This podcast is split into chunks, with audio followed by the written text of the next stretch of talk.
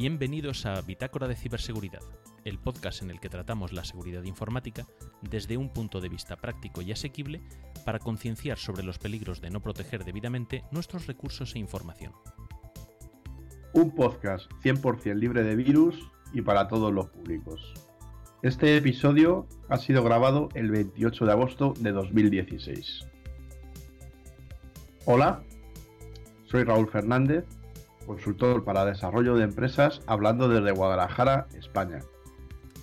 Hola, yo soy Sergio Rodríguez Solís, consultor técnico y de seguridad, hablando desde Madrid, España. Y juntos os presentamos el primer episodio regular de Bitácora de Ciberseguridad. Un podcast de la red avpodcast.net.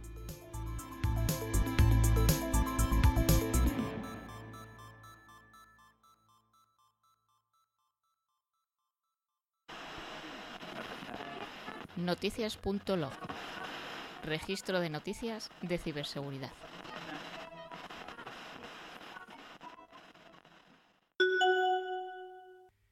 Hoy os traemos cuatro noticias y vamos a empezar con iOS.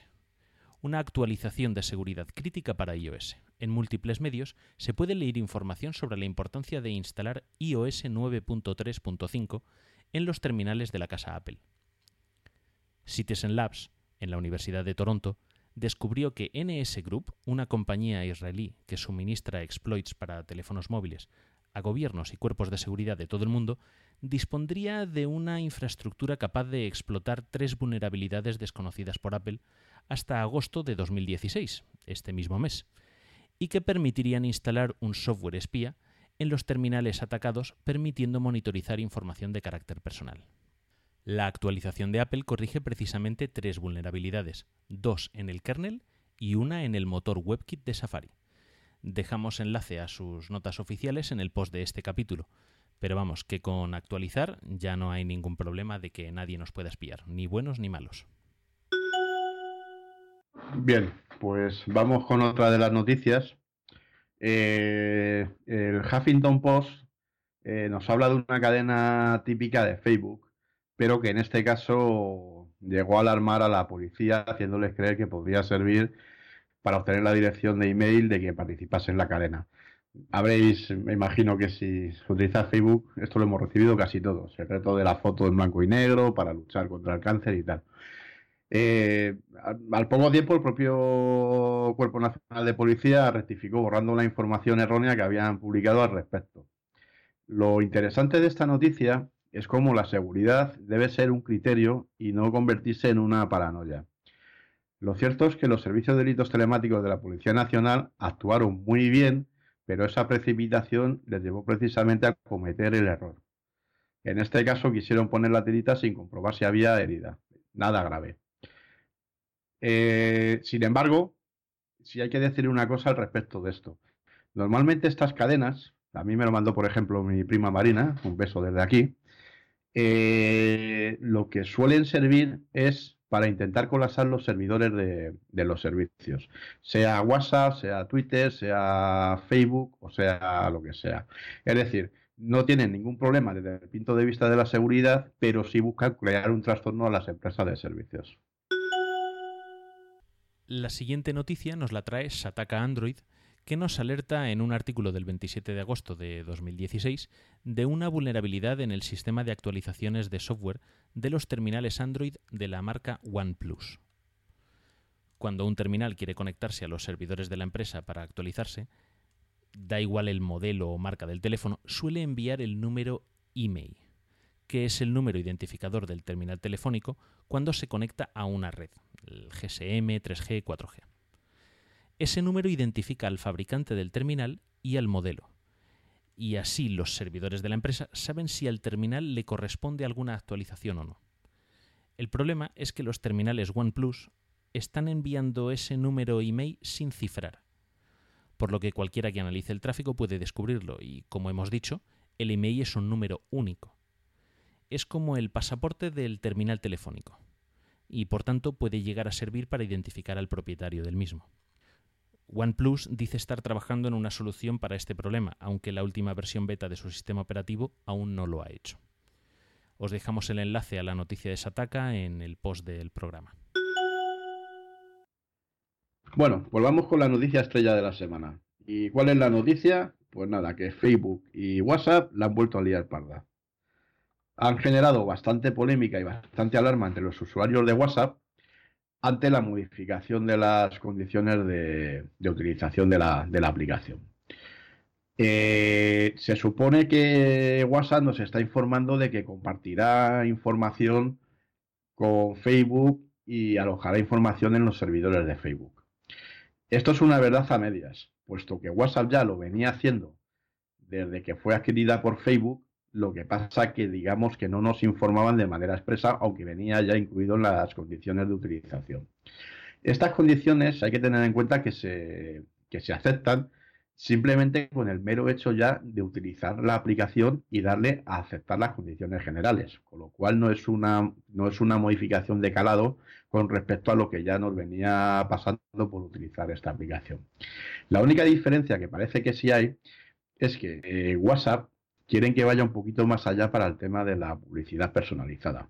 Al igual que ya nos viene pasando en Facebook y en Twitter cuando navegamos, es probable que a partir de 2017 nos metan una serie de anuncios personalizados o de aplicaciones sugeridas.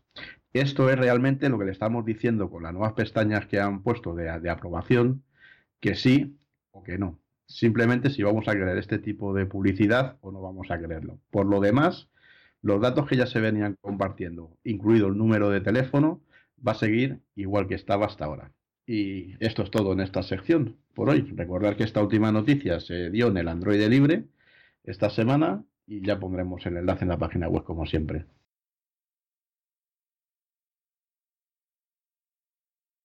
AV Podcast, red de podcasting.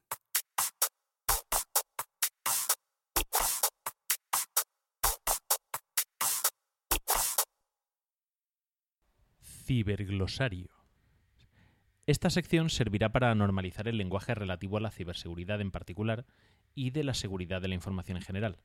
Hoy, por ser la primera vez que presentamos esta sección, Raúl nos definirá el significado de ciberseguridad. Para inaugurar esta sección hemos creído lo más apropiado el definir o dar una pequeña pincelada sobre lo que es la ciberseguridad y sobre todo qué es la ciberseguridad y qué es la seguridad de la información y cómo se encuentran vinculadas. La ciberseguridad, de acuerdo con Isaka, es la protección de los activos de información a través del tratamiento de amenazas que ponen en riesgo la información que es procesada, almacenada y transportada por los sistemas de información que se encuentran interconectados.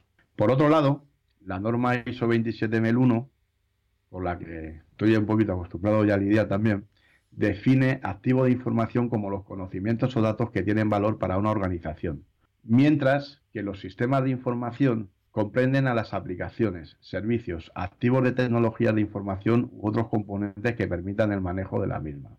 Por tanto, la ciberseguridad tiene que entenderse como la protección de la información digital que vive en los sistemas interconectados de una empresa, entidad o corporación. Y en consecuencia tenemos que entender que está comprendida dentro de la seguridad de la información. Para conocer la diferencia principal tenemos que revisar otros conceptos interesantes que nos permiten tener el contexto general. Así pues, de acuerdo con la Real Academia Española, la RAE, la seguridad como tal se define como libre o exento de todo peligro, daño o riesgo. Sin embargo, tenemos que tener en cuenta que esto se trata de una condición ideal, ya que en la realidad no es posible tener la, la certeza de que se pueden evitar todos los riesgos. En definitiva, lo que tenemos que tener en cuenta con la definición que hemos hecho de ciberseguridad es que forma parte de lo que es globalmente la seguridad de la información de una empresa, una entidad o simplemente un particular. Sin embargo, con los últimos tiempos y con la incorporación masiva de los dispositivos conectados y las nuevas tecnologías, es verdad que está ocupando un nivel muy preeminente dentro de lo que es esa seguridad de los activos que debemos tener siempre presentes. Voy a poner un ejemplo muy claro y es uno de los mayores errores que se está cometiendo ahora mismo en las empresas, sobre todo. De nada vale el que, tenemos, el que tengamos un sistema de ciberseguridad y tengamos un plan director de la leche, si realmente luego cuando termina la jornada, nuestros empleados, por ejemplo, Resulta que todo lo que han imprimido esos días se lo dejan encima de la mesa al alcance de cualquiera o de personal que vaya luego por la empresa y al alcance de cualquier persona que pueda en una mesa. Por eso hay que hacer siempre esta distinción y tener en cuenta que la seguridad de la información engloba a su vez la ciberseguridad.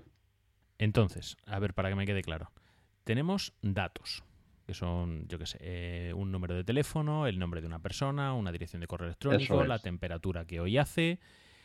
Llamaríamos información a de todos esos datos que puede tener una empresa, los que tengan un valor. La información son los activos. Exactamente, o sea, son los datos que tienen valor. Efectivamente. Ya sea para una empresa o para un particular. Entonces. Pero esos, esos datos los puedo tener en una agenda electrónica o en un CRM o los puedo tener en una libreta. Exactamente. Entonces llamamos ciberseguridad cuando esa información está en un medio electrónico. Claro, pero si yo pongo seguridad en el medio electrónico y no pongo seguridad en el medio físico, que en este caso es la libreta, pues realmente no estoy haciendo nada. Como el que tiene tos y se rasca la barriga. Efectivamente, como el que tiene un tío en Alcalá. Perfecto, bueno, pues ahora que conocemos lo que es ciberseguridad, espero que nuestros oyentes también sepan por dónde quieren ir los tiros en este podcast.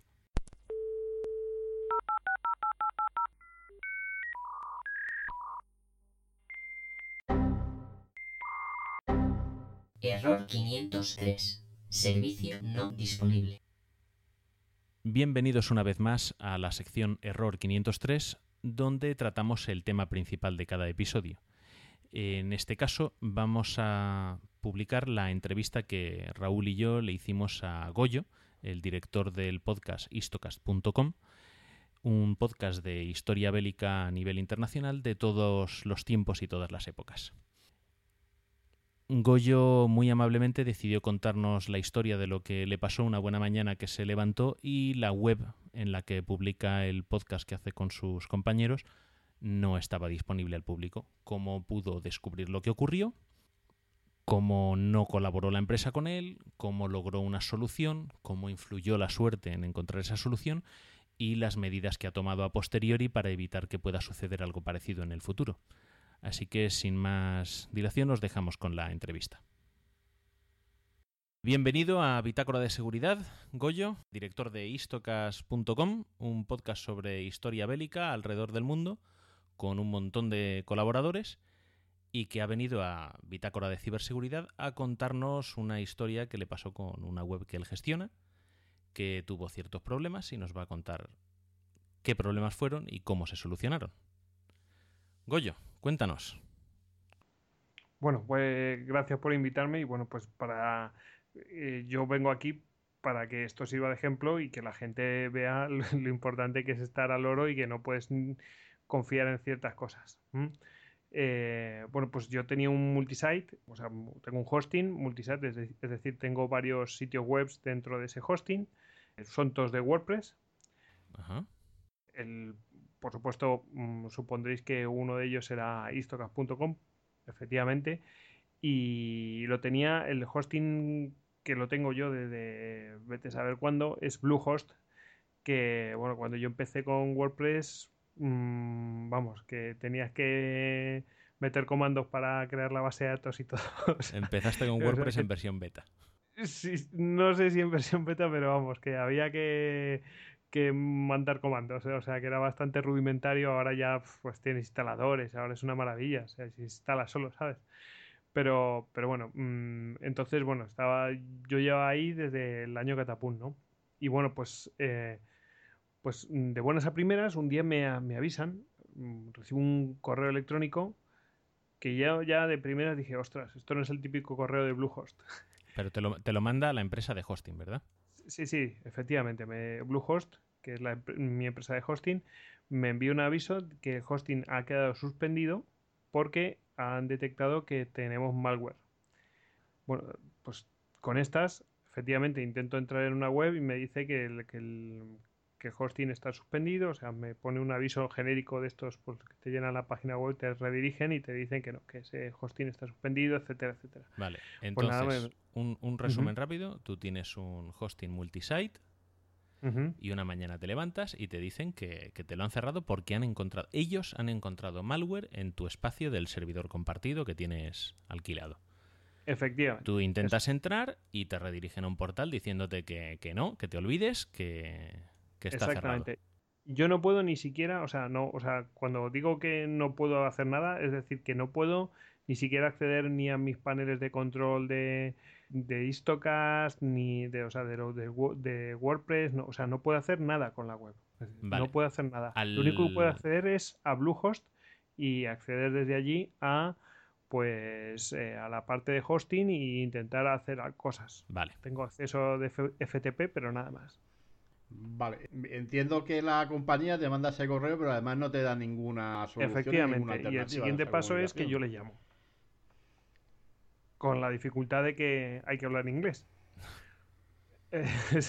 No es fácil. Ajá. Es decir, una- una cosa es que. Si, si- Eh, si- pues- si esa me pasa a mí, no veas. Efectivamente. Y entonces vino. Yo empecé a hablar con ellos y enseguida vino mi mujer como, quita, quita. Porque estaba poniendo negra.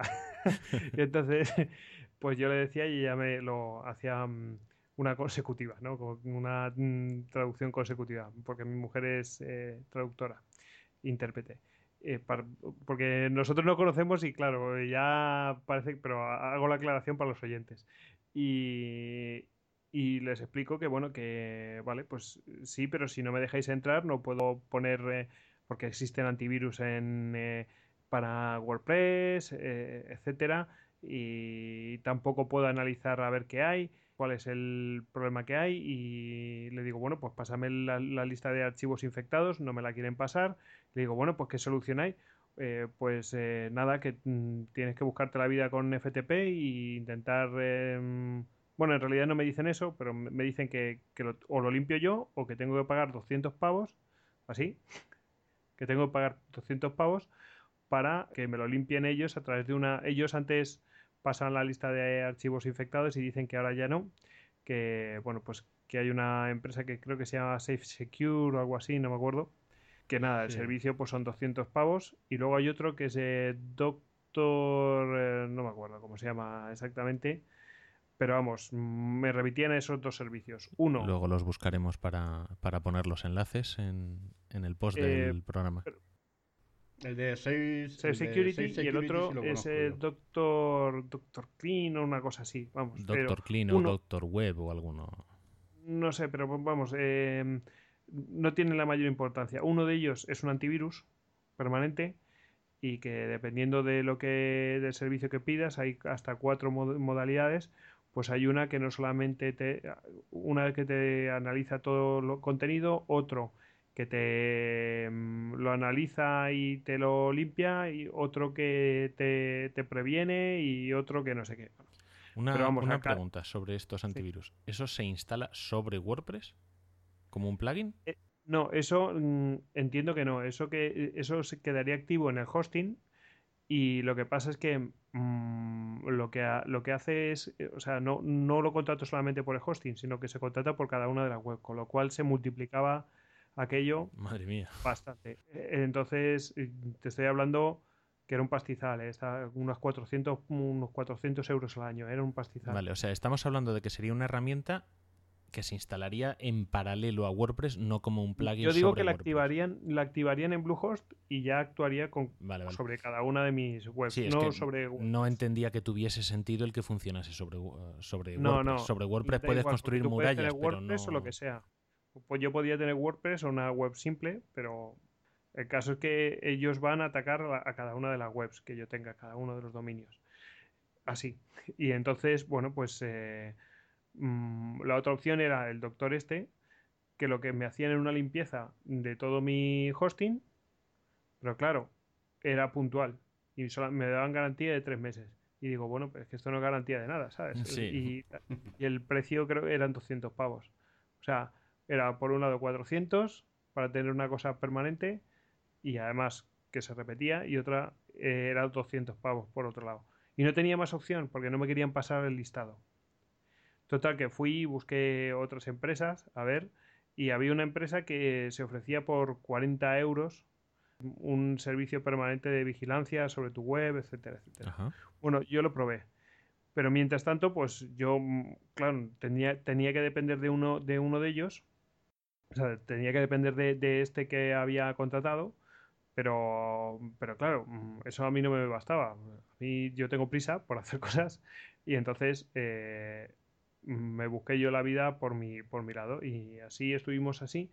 Eh, yo estuve hablando con, con ellos y... ¿Con ellos con Bluehost o con, con...? Bluehost otra vez? eh, estuve insistiéndoles y los de Bluehost mm, poco menos que me dijeron que vamos, que yo esto lo tenía desde hace tiempo, que no sé qué, y le digo, oye, lo tengo desde hace tiempo, porque le, le pedí, es que fui a preguntarles, oye, dame las copias de seguridad, los backups, porque yo sé que tenéis un backup de tal fecha.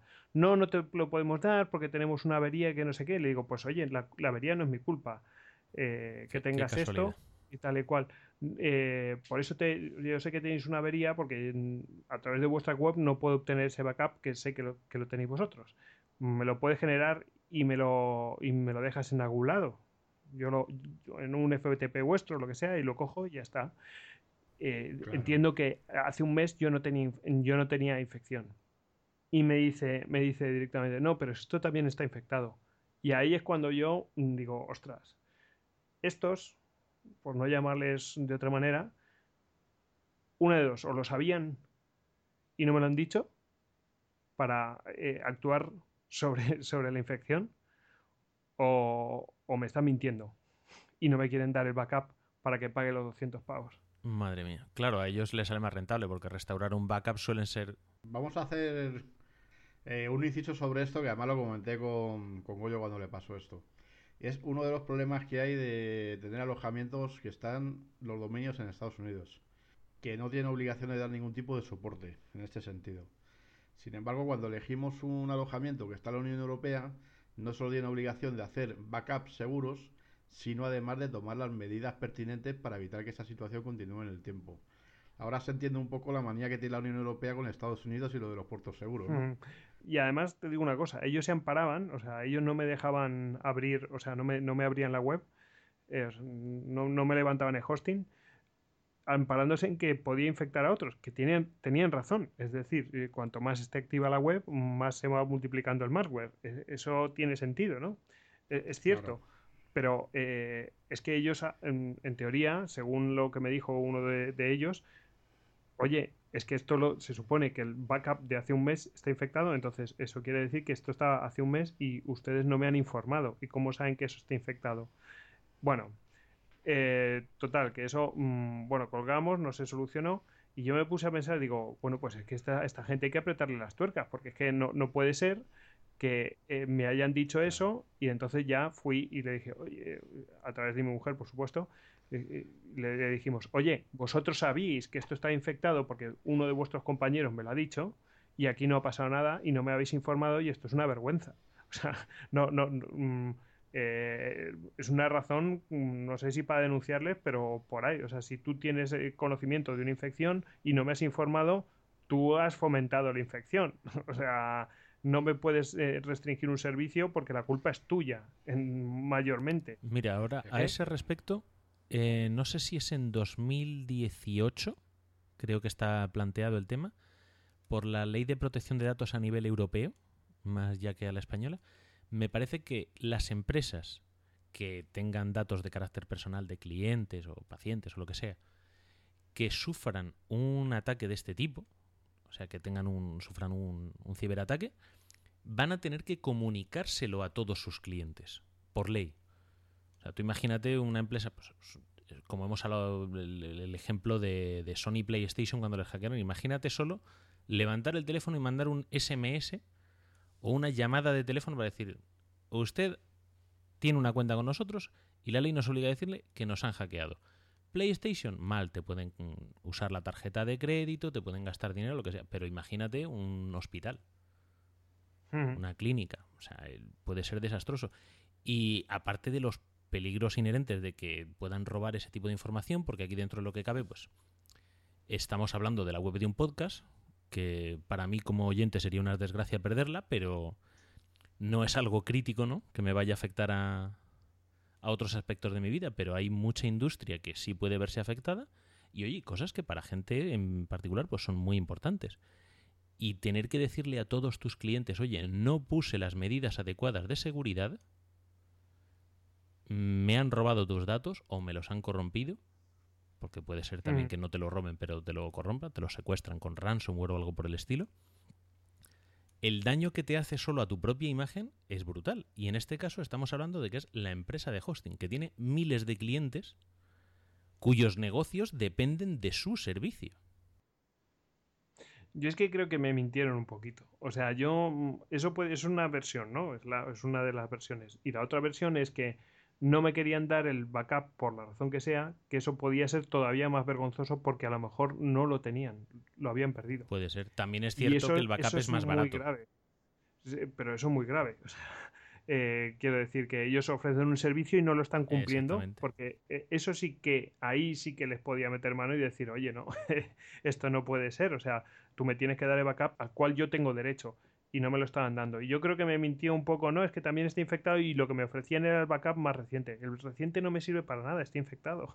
no sé si me explico. Si me dices que está infectado, Entonces- pero sí es cierto. Claro, por ejemplo, claro, pero, pero yo que quería el de, el de hace un mes, el que, su- el que yo suponía que no está infectado y me decían que también está infectado. Entonces, eh, o bien me mintieron diciéndome esa mentira para, para que aceptara el backup de ahora, o, o bien es que no podían acceder a ese backup y directamente me mintieron para que desistiera. o realmente, que no es de extrañar, eh, puede ocurrir que tardasen más de un mes en darse cuenta del ciberataque. En el primer episodio, en el episodio piloto de, de Bitácora de Ciberseguridad, hablábamos de que en una investigación de Cisco en 2015 sobre datos de 2014, hablaban de que todas las empresas que investigaron para el estudio, todas estaban afectadas por malware y la media de tiempo de detección era de 8 meses en 2014. 5 meses en 2015. Pero, pero ¿estás seguro? Que sí, Pero, pero ¿de verdad que estás seguro? que sí, Pero, ¿seguro, seguro, seguro, Aníbal? que sí, coño, que lo han dicho los de Istocast. Vale, venga, que llevamos los elefantes. ¡Istocast! No son los Alpes, pero casi. Ahora te voy a contar una cosa que, que, mm, te va a encajar todas las piezas. Pero así, ¿eh? Te lo va a encajar todas. Yo al, al, al día siguiente de grabar el capítulo ese hice un chequeo completo de todos los ordenadores porque me acojonó yo mismo. Hay que, hay que estar siempre alerta. Sí, sí. Pues entonces yo lo que hice fue presionarles. Eh, bueno, le, dijimos, oye, mira, esto no puede ser, no sé qué, tal. Y poco, bueno, accedieron a hacer un otro, le, le volvimos a decir, oye, pues pásame otra vez las, las, eh, los archivos infectados. Y bueno, así dándoles mucho la barrila, como en plan de diciendo, lo habéis hecho mal, porque acabo, acabo de hablar con vuestros compañeros y lo habéis hecho mal y bueno, accedieron a hacer otro chequeo, o sea, a ver si había eh, anti, o sea, si había virus. Bueno, es un chequeo que dura 3-4 minutos, no, no dura más. Que cualquiera que busque mm, páginas de estas que te an- analizan eh, malware, que yo ya había, lo había intentado, pero claro, con, o sea, hay webs que te analizan a ver si tienes malware en tu, en tu, en tu web pero claro, si tu web, si tu hosting está caído, no puedes analizar, que es una de las cosas que les decían. Le digo, si vosotros queréis que lo solucione, pero no, puedo acceder a mi web para solucionarlo. El caso es que en, en 3-4 minutos ya me dieron la respuesta. Yo dije, ¿3-4 minutos para analizar todas las todos los archivos que hay en la web? No, esto es lo que están haciendo. Tienen un sistema parecido al de estas páginas online. Te cogen, que lo he visto, te cogen una muestra de a lo mejor, mm, yo qué sé, 50 archivos, analizan los 50 archivos y ven que no hay malware, es decir, no hay código insertado ni nada de esto dentro de, la, de los estos o, Van a archivos clave a buscar códigos específicos. o archivos nuevos que son creados para ese, para ese tipo de cosas. Bueno, pues eh, el caso es que mm, me, me di cuenta que esta, esta gente no analizaba todo. Lo que hacía era coger una muestra y analizar alguna cosa. Porque de hecho nos dijeron que no teníamos antivirus. Y, o sea, que no teníamos virus, perdón. No teníamos malware ni nada de esto. Y yo estaba diciendo, pero si no hemos hecho nada. ¿Por qué ahora me lo activan? Me lo activaron, yo entiendo, porque tenían este tipo de análisis que es simplemente sobre una muestra y dio la casualidad de que ninguno de los 50 archivos que cogieron está infectado.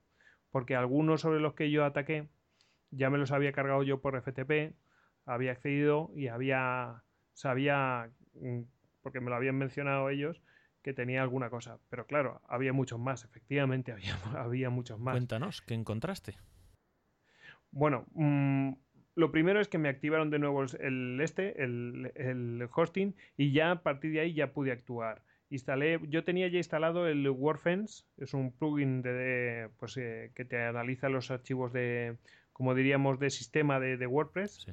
Para ver si te han insertado alguna porquería y, y te analiza también los de los plugins mmm, para ver si se diferencian sobre la, la versión eh, oficial de ese plugin. Eh, vamos, que te compara, ¿no? Te compara a ver si hay algún mm, texto añadido o lo que sea. Entonces, bueno, si tú has añadido algo, pues lo ves, ¿no? Lo puedes comparar, pero si ves algo sospechoso, pues lo puedes ver y puedes eh, sustituirlo por el original. Sustituirlo por el original, efectivamente. Claro, pero eso no, no fue suficiente porque yo ya lo tenía instalado antes y aún así tuve el, esta infección. Así que averiguando encontré uno que se llama Anti-Malware Security and Brute Force Firewall. Bueno, pues este, esto es una maravilla. Yo así lo digo, es una auténtica maravilla. Este, este antivirus te analiza, está especializado en, eh, en malware y te analiza todos los archivos que haya dentro de, de tu web. ¿Mm? Eh, es decir, ¿Lo instalas como si- servicio dentro de tu hosting? eh, lo- no, lo instalo como un plugin Ajá. dentro de WordPress. Eh, si, si tu WordPress en el que estás es el WordPress principal, es el dominio principal de tu hosting, puedes analizar toda la carpeta pública. ¿M? donde están donde puedas tener alojada aparte de tu de tu dominio principal puedes tener alojados los otros sites Sí, Es decir, que aclaramos un momento para los oyentes. Cuando se refiere a dominio principal es porque en este caso estamos hablando de un WordPress multisite, es decir, que tiene varias páginas web alojadas en una instalación de WordPress. Entonces, si lo ejecuta desde el dominio principal, bueno más bien tengo varias instalaciones de WordPress metidas dentro del mismo hosting bueno, Eso sí, Pero sí, básicamente es eso. Entonces, el, dominio principal mm, es como el dominante y entonces controla toda la carpeta pública, que es donde se alojan todos los, todas las, eh, las instalaciones. Este, este antivirus, mm, si tú te instalas, pues mm, puedes bajar, ves si tienes nuevas definiciones, eh, o sea, definiciones de los, del malware, etcétera, las puedes descargar y puedes hacer un análisis sobre todos los archivos que hay ahí. Eh, no solamente eso, sino que puedes decirle sobre cuáles carpetas actuar o cuáles no. Es decir, si has analizado una, pues no tienes por qué ir. Pues no solamente analizar la, la carpeta mm, donde tienes instalado el, el- el WordPress, el dominio o, o como lo quieras llamar, sino que puedes ir subiendo a carpetas pues más específicas. Por ejemplo, la de temas, la de plugins, la Sí. de la de content. Puedes ir a eso. Puedes verle qué, qué- qué profundidad de escaneo hay, etcétera. Mm, Así hablando, mm, te lo podría decir, eh, porque lo tengo aquí en la conversación que tuvimos, pero vamos, mm, creo que aparte de lo que yo había limpiado por el FTP, tenía como 12, 12 archivos de malware, bueno, bastante, una cosa bastante heavy. ¿código infiltrado o archivos específicos? Eh, código infiltrado y archivos específicos, las dos cosas. Y el anti. No te olvides de nada, ¿no? No, no, no, para nada. Y por- pero este, este, mm, este anti-malware que lo recomendaban, habían hecho un, vamos, eh, había posts específicos, era el que mejor recomendaban y es el que mejor me ha ido. De hecho, he hecho, bueno, hice la- un análisis, lo limpié completo, luego utilicé, porque hay, hay un problema con este, que es que si no donas, que por cierto yo recomiendo donar, si no donas, pues no te analiza los eh, archivos, em, los cambios en los archivos core, vamos, los de los principales de la instalación de WordPress, pero para eso también está el de WordFence, o sea que eh, es, esto que no me lo hace, me lo hace WordFence. Entonces, entre uno y otro, pues se ocupan de todo. Pero hice un análisis profundo y me encontró como 13 archivos o 14 infectados. Por supuesto, te dice que hay otros que son susceptibles de tener vulnerabilidad y tal, pero bueno, está bien. Y la verdad, mm, me lo dejó limpio. Eh, A los dos, tres días volví a hacer otro, hice otro análisis, no salió nada. Eh, me, me fui de vacaciones, he vuelto, he vuelto a hacer otro análisis en profundidad, no me ha salido nada, con lo cual este anti-malware me lo, me lo ha limpiado todo. O sea que decirlo, deciros que yo me instalaría esto siempre y de vez en cuando lo pasaría. Más que nada porque es difícil que el hosting te detecte, o sea, mm, si os sucede, vamos a ver si es uno de la Unión Europea, se supone que ellos se tienen que ocupar también de esto y buscarán una solución a esto y le darán una solución al cliente, no como me sucede a mí, que no me dieron ninguna solución más que eh, en plan, al final, casi por pesado, pues mm, desistieron, me abrieron el, el hosting y pude limpiar mi, mi web. Pero yo lo tendría siempre para echar un vistazo porque yo no sé de dónde vino la infección. Entonces, ¿Llegaste a eh, averiguar qué hacían los archivos infectados? yo sé que redi- redirigían a otros sitios, creaban otras, otras páginas, etcétera, etcétera. Y yo creo que fue un tema, a ver, yo mm, supongo, podría haber dos, dos opciones. Eh, algún plugin que estuviera desfasado. Sí, ¿Puede es ser? posible. De hecho, el caso famoso de los papeles de Panamá, fue por un hay, hay quien lo atribuye a una falta de actualización, no sé si de plugins o del propio WordPress de la web de la empresa. Hay quien lo atribuye, no sé hasta qué punto es cierto o no, no, no lo puedo garantizar. Yo no lo sé. No sé qué fue antes, si el huevo o la gallina, o si se hicieron con alguna contraseña. El caso es que eh, yo cambié las contraseñas lo primero que hice. A- Aún estando infectado, cambié las contraseñas.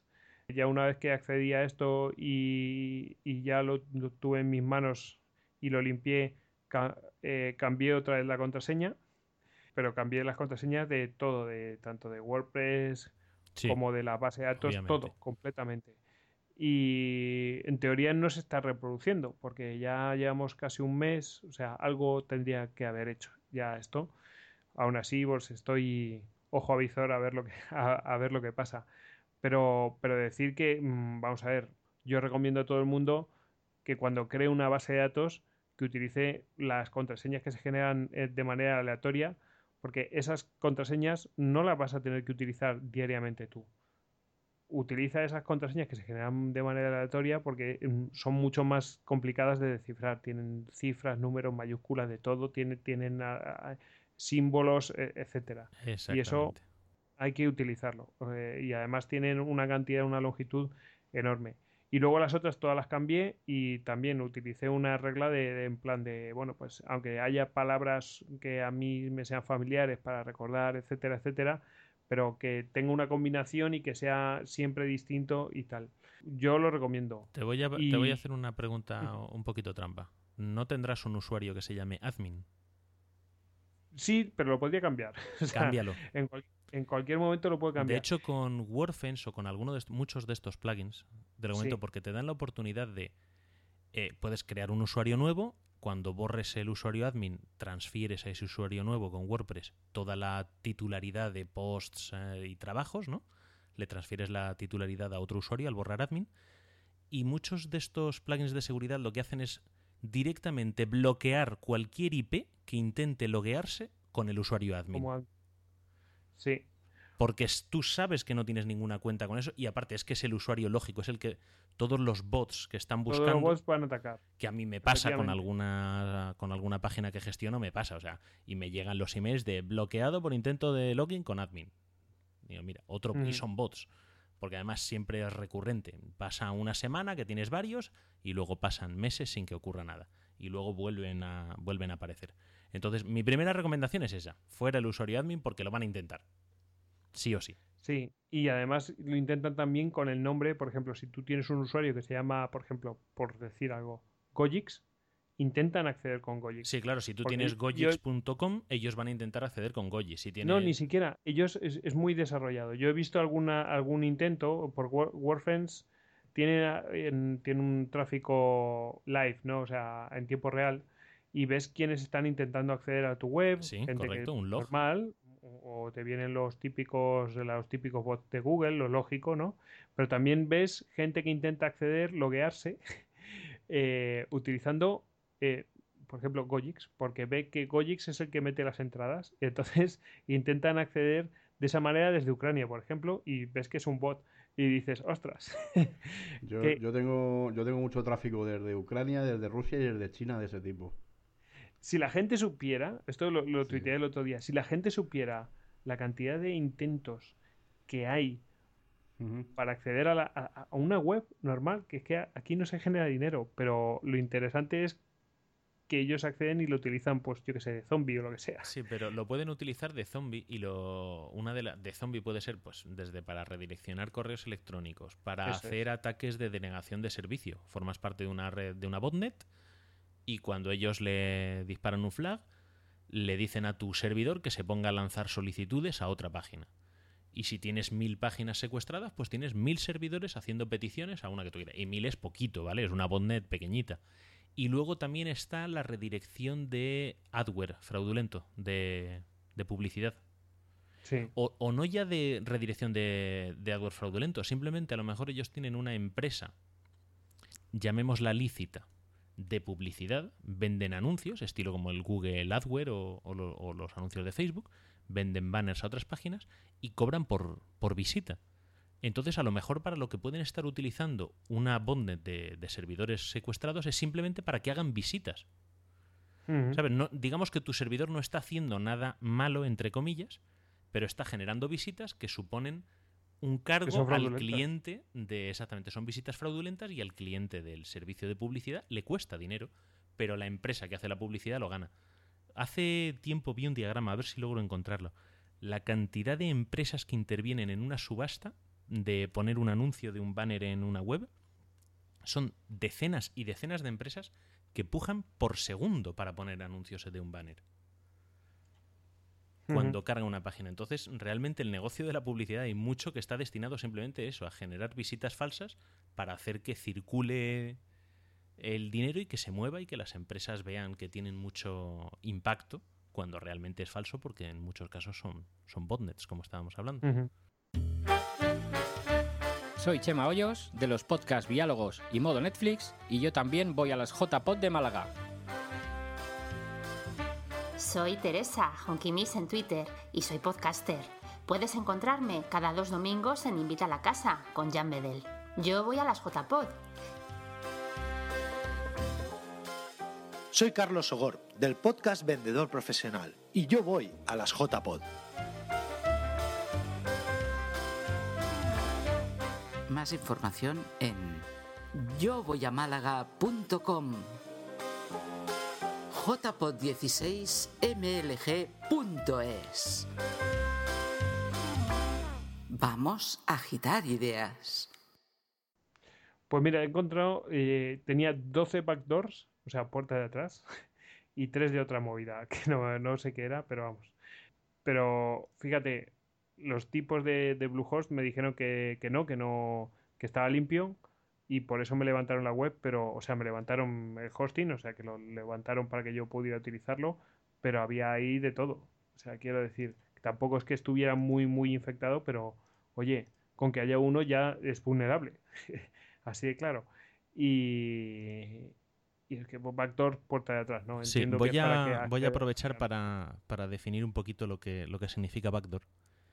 Y es que backdoor es puerta trasera, ¿no? Es como dejar la puerta de atrás abierta para que otro entre.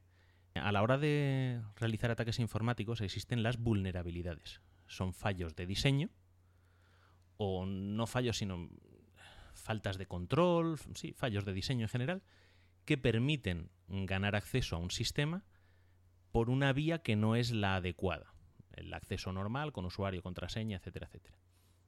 Entonces, si alguien consigue acceder a un sistema mediante una vulnerabilidad, lo primero que va a intentar hacer es generar un backdoor para que la próxima vez que tenga que acceder lo hagan por la puerta que él mismo se ha creado. No, no tener que colarse otra vez por la chimenea de la casa, sino que ya una vez que ha entrado la primera vez, pues se va a dejar una mm, ventana trucada para que no puedan cerrarla correctamente con el pestillo y poder entrar las veces que quiera. Entonces es generar un backdoor es lo que se llama crear persistencia. O sea, haces que, que sea permanentemente vulnerable el sistema. Y por eso también cuantos más backdoors generes, pues siempre incluso puedes crear backdoors de señuelo. Decir, oye, creo este, me lo encuentran, ya se creen que están seguros y tengo el resto de puertas libres para entrar. otro. Eso es. Yo, por eso, hasta que no quede limpio, no, no cambié las contraseñas, porque era absurdo. Es decir, a lo mejor tenían un backdoor para averiguar cada vez que cambiaba una contraseña que se lo notificara o lo que sea. Era absurdo. Entonces lo suyo es que una vez que tú piensas que ya estás limpio, no puedes hacer más, pues ya cambias contraseñas. Y por ahora parece que ha funcionado. Tomaré nota de, ya he encontrado dónde sacarlo, el, precisamente el, el anti-malware, o sea, el, el plugin este de anti-malware, tiene una opción de, de, mm, pues de renombrar el, el admin, el usuario admin, Ajá. que de, de por sí no puedes renombrarlo. Eh, en el, en- en- vamos, puedes ponerle No, un. tienes que crear otro usuario y tienes que borrar ese. Efecti- Efectivamente. Entonces, le puedes cambiar aquí el, el username para que no salga. Y te dicen que, bueno, que es altamente recomendado. Las opciones, pues te, te da la opción esa. O sea, que, bueno, realmente es un, es un plugin muy, muy completo. Y, y no sé qué más comentaros Pues de esto, sí, hay pero una vamos. pregunta más que te quiero hacer yo. Venga. ¿Confiaste en la copia de seguridad de la empresa de hosting? ¿Haces ahora las tuyas propias? No, yo siempre hacía las mías propias. Ah, bien. Siempre, siempre lo hacía. Lo que pasa es que no quería. A ver, yo tenía mm, de, de una de las webs, sí tenía mis, las mías propias eh, y además semanales. Bien, bien, bien. Pero de las otras, aunque no había mucha modificación, pues hombre, me interesaba tener de hace un mes, ¿no? No, no las actuales ni nada de eso. Lo lógico, ¿no? Hmm. Eh, pero no me las querían dar y por eso yo estaba encabezonado. Dámelas, tío. No, eso tienes que conseguir averiguar qué es lo que pasaba, efectivamente, pero mientras lo bueno es que teniendo tú las tuyas, pues incluso puedes montarte un servidor local Y, y, con y Serverpress, de- me parece que es una herramienta que te permite montar un... Sí, virtual y todo eso para, para Y poder. entonces poder eh, hacer ahí una limpieza local y dices, hombre, ya lo tengo limpio, ya lo vuelvo a subir arriba, ya lo vuelvo a poner todo activo. De todas formas, una vez que terminó todo eso, o sea, que, que lo limpié, hice una copia de seguridad de, todo el, de todas las webs. O sea, una vez que ya digo está limpio, pues bueno, pues ya tengo esta copia de seguridad que supone que ya está limpia y, ya mm, si me dan algún problema, borro todo lo que hay y lo vuelvo a subir y no hay, no hay problema. O sea que, bueno, pues así entiendo que quedó todo limpio. Ya, yo llevo ya más de un mes con esto y no ha habido, ah, no ha habido vuelto a haber ningún problema, pero quiero resaltar, fue una pura casualidad, así literal, y esto está mal porque dice, bueno, eh, Istocast está en manos de la pura casualidad, pues en parte sí, ¿no? O sea, No, no es Histocast, es el 90% de lo que hay por ahí. Eh, pero, pero es que dices, eh, mm, vale, yo presioné y no sé qué, pero la casualidad de que ellos en su análisis, de los 50 archivos que debieron hacer un análisis, ninguno de ellos era de los que estaba infectado. Vale que había 14 que estaban infectados o 15 y era difícil que uno de ellos justo diera mm, de los, vete a saber cuántos miles hay dentro de, de- la instalación de WordPress, que diera con uno de ellos, pero está jugando con una probabilidad de que, de que te toque o no te toque. Al final me levantaron el servicio y yo pude atacar, o sea, pude trabajar y limpiarlo. Pero si no, Sí, tuviste suerte y te abrieron esa ventana de oportunidad. efectivamente, porque ellos no detectaron ninguno. Pero, y si detectan uno, ¿qué? Lo cual no dice mucho en su favor. Para nada. Vamos, de hecho, tengo Hombre, es un servicio pésimo. eh, eh, ningún servicio. ¿Qué servicio? O sea, efectiva- es que en el servicio que es, no, no tengo ningún servicio. El único servicio es que pone las cosas en, la, en, en- en internet, pero para nada. Claro, o sea, para que nada más. Cuando contratas un alojamiento, se supone que aparte del alojamiento, que eso te lo puedes hacer tú con un disco duro, replicando los discos duros, tienes un servicio de mantenimiento y precisamente algún tipo de medidas que te eviten estos quebraderos de cabeza. Por eso se paga. Pero ni backup ni nada, Claro. ¿eh? O sea, es que tú fíjate. Sí, Entonces, bueno, yo eh, eh, recuerda que lo primero que te pregunté es dónde tenías alojado el- los archivos. Sí, sí, sí. Porque el problema que hay ahora con Estados Unidos es que ahora mismo hay un vacío legal bastante importante con este tema. Pues eh, imaginaos cuáles van a ser los, mis siguientes pasos. Migrar el- la empresa de servicio de Eh, hosting. todo- todos los servicios. No se va a que, quedar nada en esa empresa. mm, eh, eso es. Eh, Bluehost me ha dado un buen, bueno, un buen servicio. Bueno, que no tenía yo queja, pero es que esto no es admisible. Sí, hasta que O pasa sea, algo. Esto es como las averías en claro, la línea de teléfono de casa. Yo puedo entender que, que a lo mejor, yo qué sé, pues, eh, pues llegaron, me averiguaron la contraseña y se me metieron. Porque ya habían eh, hecho algún intento, esto también lo quiero decir, había habido algún intento de acceder a el usuario de, mm, de Twitter y cosas de estas. o sea, Quiero decir que esto no es. No tiene por qué estar relacionado, porque, bueno. No tiene por qué, pero fue justo 3-4 días después lo, que, lo del servidor. Entonces, bueno, pues mm, no sé. Yo digo que algún interés habría. No, simplemente esto es cuanto más éxito, en vuestro caso, por ejemplo, con el tema de Histocast, pues cuanto más éxito tienes, digamos, en este caso con el tema del podcast, pues más expuesto estás.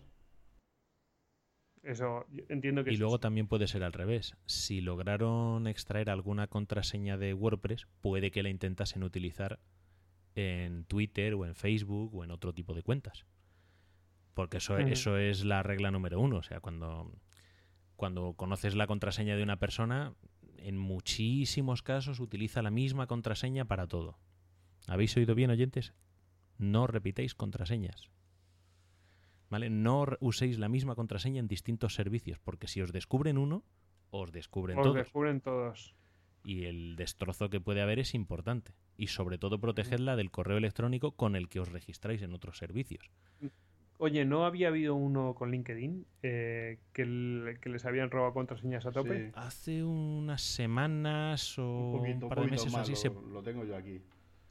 Se publicó algunas decenas de miles, me parecen. ¿eh? Pues, pues imagínate, tú piensas que es un lugar fiable, Sí, bueno, tú pones una contraseña que dice Luego tal, yo he estado, he estado profundizando en ese tema de LinkedIn y más del 80% de las contraseñas que se supone que se apropiaron eran las contraseñas gilipollescas estas típicas del día del cumpleaños, el 1, 2, 3, 4, 5, es decir, que yo también lo hubiese hecho, ¿sabes?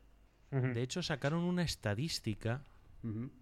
De. Y no sé qué barbaridad, pero una barbaridad de usuarios con contraseña 1, 2, 3, 4, 5, 6. O sea, ah, salen todos los años estadísticas de ese estilo y son porcentajes alarmantes. O sea, estar hablando de que una de cada 100 personas utilice para todos sus servicios su fecha de cumpleaños, el nombre de su mascota, el nombre del equipo de fútbol, consecuciones de números o de letras, pues el QWERTY, el 1, 2, 3, 4, 1, 2, 3, 4, 5, 6, 7, 8, cosas por el estilo, es una barbaridad. El número de teléfono, el DNI o el número del pasaporte. No, no se pueden utilizar ese tipo de cosas porque cualquier persona que os conozca y que pueda extraer esa información automáticamente descubriría las contraseñas. Lo mismo que, por ejemplo, que también he visto casos, decir, no, yo utilizo el DNI y el nombre del servicio. Entonces, el DNI 1, 2, 3, 4, 5, 6, 7, 8 A, Facebook. 1, 2, 3, 4, 5, 6, 7, 8 A, Twitter. Y eso es lo que va a hacer. Entonces, claro, son el- cosas fáciles de- no hace falta que el, el que descubre la primera contraseña solo tiene que sumar dos y dos. Y ya vas a ver cuáles son las siguientes. Entonces hay que tener mucho cuidado. Copias de y seguridad que, lo haces, y eso que genial. utilizan bots para intentarlo una, una y otra vez. Y estas cosas mm, saben que hay unos patrones que tú no vas a ser el único que se te ocurrió poner Facebook. Que, que saben que hay gente que hace lo mismo. Y entonces lo primero que hacen es probar también eso. De hecho, he visto generadores de diccionarios en base directamente a nombres de usuarios de Facebook. O sea, Claro. generar contraseñas que es, voy a coger usuarios de Facebook, su nombre y su apellido, y lo voy a poner uno detrás de otro. Y entonces voy a hacer un diccionario que tiene decenas y cientos de miles de combinaciones de nombre y apellido en múltiples idiomas. Y entonces la gente que utilice nombre y apellido como contraseña, o solo el nombre, o solo el apellido, pues les puedes cazar por ahí. Hay que tener mucho cuidado con el tema de las contraseñas. Para la gente que tenga servidores de WordPress o en Joomla o Drupal o cualquier otro tipo de servicio, tienes tu web propia por ahí. Si no tienes contratado servicio SSL, la protección HTTPS, el candadito verde que aparece junto a la URL Pueden en ver el las navegador, no te conectes en una wifi pública a tu propia página web. Porque cualquiera podría estar monitorizando el tráfico y tu contraseña estaría viajando en libre. En abierto. Y podría escucharla cualquiera. Entonces, si no tienes la S, no te conectes fuera de una red segura de tu confianza. Y ya sabemos que no hay nada que sea 100% seguro. Que incluso el wifi de tu casa, a lo mejor el vecino te lo ha pirateado. Aprovecho para decir un poco de propaganda que vamos, que nosotros hemos implementado el SSL en Istocast porque vamos, mm, digamos que utilizamos también otro servicio que es Cloudflare, que bueno, nos pone, redirigimos nuestro dominio ahí, después redirige al, al hosting, al servidor y nos da ese servicio SSL y, y además nos hace firewall por si hay ataques y cosas de estas. O sea que bueno. Encima, eh, además, si lo son- redirecciones de esa manera, incluso te puede llegar a ayudar con temas de ataques de denegación de servicio. Efectivamente, eso es. Nos, nos ayuda en e- o sea, se matan varios pájaros de un tiro. Eh, se, mm, por un lado, nos añade el HTTPS, eh, nos, o sea, el candadito, ¿no? Verde. Correcto. El, eh, vamos, que la, la navegación es cifrada. Eso para que la gente se haga la idea. Eh, nos ayuda en, la- en- nos hace un firewall por si hay un tipo de ataque de estos. De hecho, podemos decir, oye, estoy bajo, bajo ataque para que nos, nos se ponga ahí Cloudflare en plan culo duro y, y nos defienda. Y además, eh, por otro lado, cachea la página, es decir, eh, se dispara la velocidad de la, de la propia página web. Así que, bueno, pues son muchas cosas que están muy bien. Sí, lo del y- caché lo he visto que también lo hacen, por ejemplo, SiteGround, que lo que hacen es que las peticiones PHP a la base de datos, como son la mayoría de las páginas cosas normalmente estáticas, pues ya las hacen ellos en local y así cuando viene una petición externa no tienen que generar esa petición a la base de datos, sino que ya la tienen eso en caché y la pueden lanzar. Claro. Así que, bueno, pues eh, todas medidas, mm, vamos, son, son pocas. ¿eh?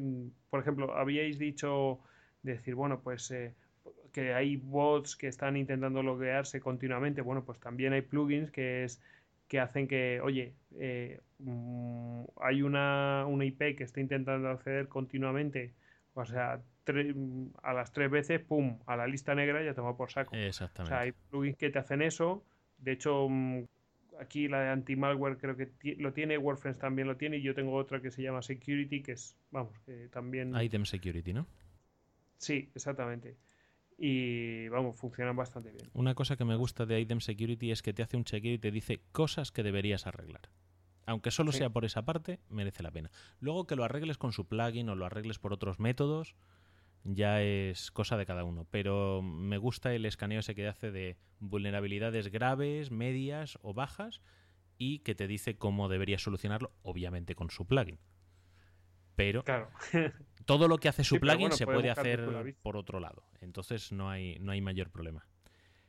Istocas.com está en servicio, está a Sí. disposición de todos los oyentes, doy fe de ello. Tengo un par de episodios pendientes de escuchar, el del Castillo de Javier, que es el que habéis publicado esta semana, ¿no? Eso es. Y Que bueno, aprovecho para decir así que bueno, que como estuve hace poquito, pues, pues hice capítulo, que lo tenía fresquito en la cabeza. además hablando de seguridad, pues estamos hablando de un, un gran castillo. bueno, de poco le sirvió a la familia de Javier. Bueno, pero a otros les sirvió. Es que lo- las murallas también tienen sus vulnerabilidades. Y también suelen ser los individuos que las habitan, igual que con la Eso es. informática. Bueno, chicos, Pues, eh, pues sí, yo creo que ya que vamos caminando a hacer un Istocad de ciberseguridad. Nada, con esto yo creo que les hemos dado un buen ejemplo a, a los oyentes de Bitácora de Ciberseguridad y los oyentes de Istocas que escuchen esto, pues sabrán cómo Goyo y sus secuaces se preocupan de verdad por mantener este servicio que dan de educación y cultura por la cara, que nos lo dan a todos. Así que, Goyo, muchísimas gracias por haberte pasado por aquí. pues nada, eh, para que todo el mundo pues se ponga en guardia porque es que esto le puede suceder a cualquiera. Y yo he tenido suerte, ¿eh? o sea, que he tenido suerte y a lo mejor soy un poco manitas con estas cosas y me he defendido, pero, pero como no tengas ni idea, te vas a dejar ahí los euros, ¿eh? Yo, he- yo he tomado nota de que si te voy a discutir con algún servicio en Estados Unidos, tengo que recurrir a tu mujer. A mí, bueno, el servicio de mi mujer a lo mejor hubiera costado casi tanto como el arreglo, o sea que... Pero o sea, bueno, era peor el collar que perro. Por lo menos se lo lleva tu mujer y, y actúa de paladín y no de, y no de asaltacaminos, que era lo que te querían hacer con los 200 y los 400 euros. Eh, Para que veáis. O sea que, bueno, pues ya sabéis que hacia dónde me dirijo. Vuelvo a España, chicos. Bien hecho. Muy bien. Un abrazo, Goyo. Cuídate. Venga. Un abrazo, Un Goyo. abrazo. Queríamos también eh, pediros vuestra colaboración para poder tratar en el programa cualquier tipo de situación real que creáis que, que puede ser interesante, tanto a nivel particular como a nivel de empresa, como a nivel del trabajo, eh, simplemente nos, te- nos mandáis un correo a ciberseguridad.avpodcast.net. Nos podéis también eh, contar por cualquiera de nuestros medios habituales en Facebook o Twitter, tal y como expondremos al final del capítulo. Y de esta manera, pues lo que queremos es hacer un capítulo y que los capítulos sean un poquito más ágiles y sobre todo que respondan, que respondan a vuestras inquietudes en este sentido. El consejo del día. ¿Has probado a apagar y a volver a encenderlo? ¿Cómo debería ser una contraseña? Los cuatro fundamentos mínimos a tener en cuenta son Una contraseña debe ser larga, nunca menos de 8 caracteres, aunque a nivel informático hoy en día 8 caracteres ya se considera una contraseña corta y se recomiendan al menos 14. Una contraseña debe ser compleja. Debería incluir letras mayúsculas y minúsculas, así como números y signos de puntuación, para que sea muy difícil de descubrir incluso por fuerza bruta, probando distintas combinaciones sucesivamente. Una contraseña debe ser impersonal. No debe contener nombres, fechas, número de identificación, direcciones o cualesquiera otros datos que pueda deducir cualquier persona de nuestro entorno que nos conozca o simplemente que nos investigue. Cada contraseña debe ser única. No se debe usar la misma contraseña en varios servicios. Cada uno debe tener la suya propia. En resumen, una contraseña debe ser larga, compleja, impersonal y única. Esto ha sido todo por hoy. Gracias por escuchar Bitácora de Ciberseguridad. Si tienes cualquier duda o sugerencia, no dudes en contactar con nosotros por email en ciberseguridad.avpodcast.net. Por Facebook en bitácoradeciberseguridad.com barra Facebook. Por Twitter en arroba Vitaciber. Por la web en avpodcast.net barra ciberseguridad. Hasta el próximo episodio.